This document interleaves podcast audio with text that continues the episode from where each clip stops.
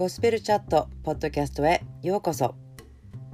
この時間はゴスペルリビングインストラクターの相馬信子がお送りする命のしゃべりです。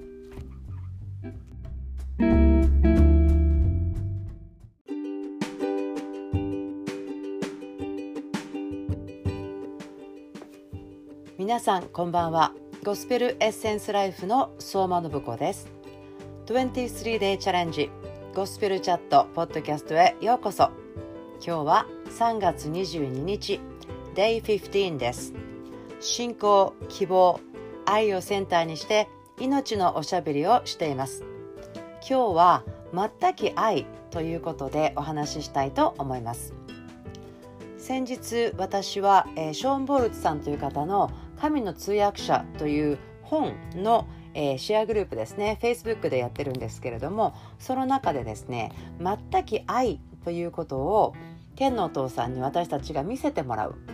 まあ、意思疎通ですから神様の声を聞くということも見せてもらうということになるんですけれどもお一人お一人にとって全く愛で今自分が包まれているということはどういうことですか？ということを聞いてみましょうという時間を持ちました。その時に私たちは Zoom でやっていたので、えー、多分78人ぐらいですね私も含めていたんですけれども私が受け取った印象はこんなものでした。お家のお部屋の中で赤ちゃんが赤ちゃんのベッドに寝ているという印象を受けたんですね。そしてこの印象を考えていた時にあ確かに赤ちゃんというのは自分を守ることができない。誰かに守ってもらわないと。誰かに助けてもらわないと何にもできない。でも誰かがいてそれをやってくれたら全く心配はしなくていいんだなということを分かったんですね。ですから私はその赤ちゃんが赤ちゃんのベッドに気持ちよさそうに眠っている。心配とか計画とか備えとか何にもないけれども本当に幸せそうにしているなというですね安心な感じ。その印象を受けた時にあ私にとっての全く愛を受け取っていること私が全く愛の中にいるということはそういうことだなというふうに分かりました。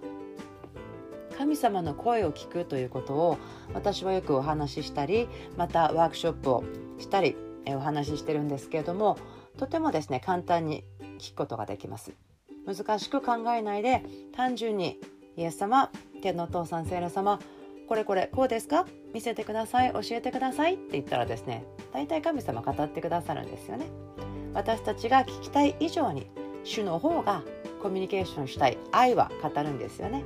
そして私たちの願いに応えたいのがお父さんの心ですから是非そういったこともですねチャレンジしていただきたいんですけれどもどうでしょうか？皆さん今自分が大きな美しい堅固なお家の中にいて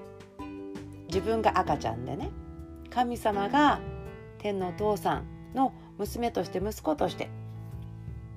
お父さんがニコニコしてあなたが赤ちゃんで何にもできないけど気持ちよくあったかいベッドの中で寝てますよというのを見ているところが想像できますか？できますよね。それらが私たちが今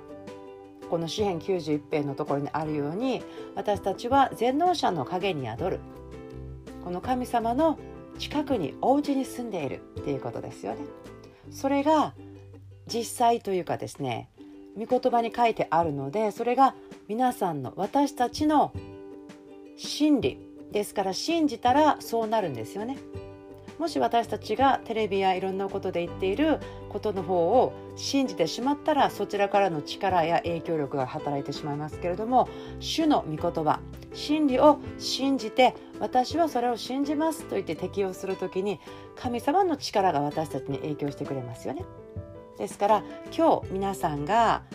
天のお父さんの素敵であったかくて完全な守りがあってそして天の御使いたちが守っているお家で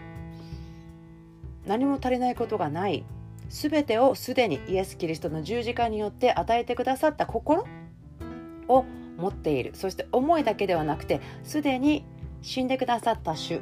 のお家に私たちが住んでいてまるで赤ちゃんのように全ての必要を満たされているんだなということを受け取ってほしいと思います。これはある意味神様との関係が途切れてしまっている人類はですね孤児というふうに言うこともできます。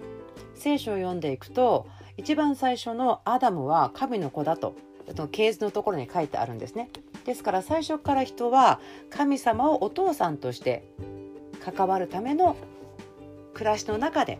作られていると私は思っているんですね。だからお父さんがいて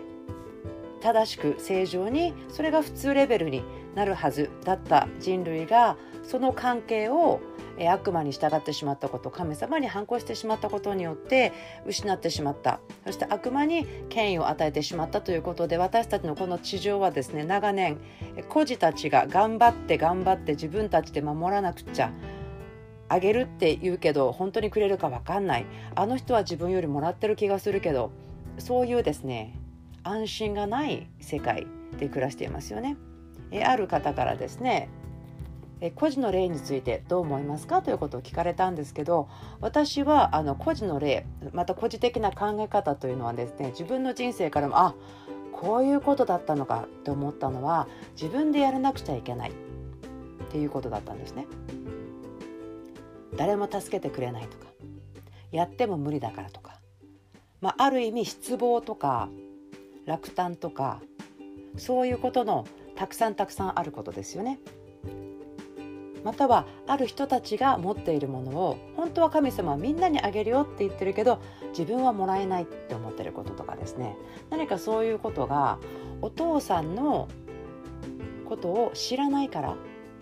これがあなたのお父さんですよって知らされてはいるんですけど実際に関わりを持っていないから「ください」って言って「あげるよ」って言ってお願いした以上にもらったことがまだない時ってそういう考え方になってしまうと思うんですね。まあ、自分はそうだったなと思うところがありますけれどもでも本当にハレルヤで感謝のことはいろいろな神様はえ方法とか人とか本とか、え動画の教えとかを使ってですねすごく今の私は自由にされてるということができます自分でも驚いていますけれども私は天のお父さんが与えたいと思っているものを全部受け取る価値があるんですね。その理由はただ単に子供だからですよね。ということに行き着きました。以前はやっぱりいろんなことができなきゃいけないかなとか状況がとかですね。考えてしまったんですね。嘘を信じていましたから。でも今はいやもうそういういろんなことじゃなくってお父さんが私を愛してることを信じましょう。で信じたらですねそうなってきたんですね。状況とかいろいろ変わっています。これが真理この霊の領域のすごく不思議なところなんですけど人はその人の思うようであるということが信玄の23の7で言っているように私は今はもう愛されてる神の娘です。私は愛されているからいつも守られています。私は愛されているのでいつも満たしはやってきます。チャレンジがあることはあってもでも勝利することが神にあってできますということをですね信じてそのように見たり考えたりするように選択をするんですね。そうして祈るとちゃんと恵みが来るので私から見たらわあすごいなということの中を今も生かされています。感謝します。ではですね第一ヨハネ4章の11から18ちょっと読んでみたいんですけれども愛する者たち神がこれほどまでに私たちを愛してくださったのなら私たちもまた互いに愛し合うべきです。未だかつて神を見た者はいません。私たちが互いに愛し合うなら神は私たちのうちにとどまり神の愛が私たちのうちに全うされるのです。神が私たちに御霊を与えてくださったことによって私たちが神のうちにとどまり神も私たちのうちにとどまっておられることがわかります。私たちは道父が御子を世の救い主として使わされたのを見てその証しをしています。誰でもイエスが神の御子であると告白するなら神はその人のうちにとどまりその人も神のうちにとどまっています。私たちは自分たちに対する神の愛を知りまた信じています。神は愛です。愛のうちにとどまる人は神のうちにとどまり神もその人のうちにとどまっておられます。こうして愛が私たちにあって全うされました。ですから私たちは裁きの日に確信を持つことができます。この世において私たちもキリストと同じようであるからです。愛には恐れがありません。全く愛は恐れを締め出します。恐れには刑罰が伴い恐れる者は愛において全くものとなっていないのです。アメン。すごいですよね。特に。この辺でしょうか。私たちは自分たちに対する神の愛を知りまた信じています。ですから今イエスの皆によってあなたのイエス様との関係ですよね。神の愛を知りまた信じ続ける選択それを祝福します。神は愛です。愛のうちにとどまる人は神のうちにとどまり神もその人のうちにとどまっておられます。イエスの皆によってあなたが愛のうちにとどまっていることを祝福します。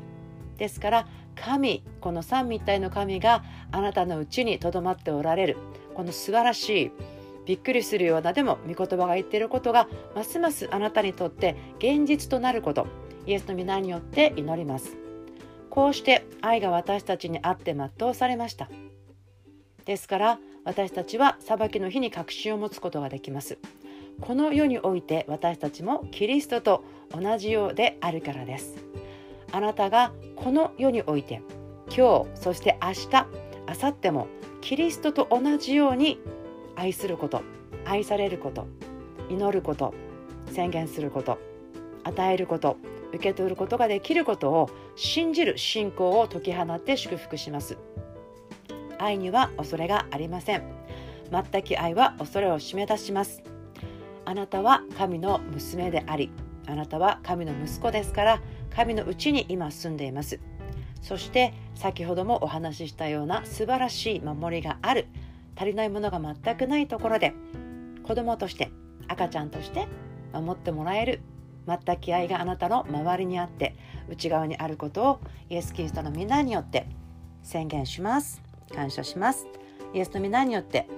聞いてくださっている皆さんと皆さんの家族を祝福します。守りと神の健康があることをイエス・キリストの皆によって祈ります。そして焦点があなたの目のフォーカスがますます全く愛であるイエス・キリスト神の愛に向けられますことを祈ります。感謝してあなたが祝福されることまた私も祝福されることを受け取ってイエス・キリストの皆によってお祈りします。アーメン。23day チャレンジゴスペルチャットポッドキャスト。今日もお付き合いくださってありがとうございました。また明日お会いしましょう。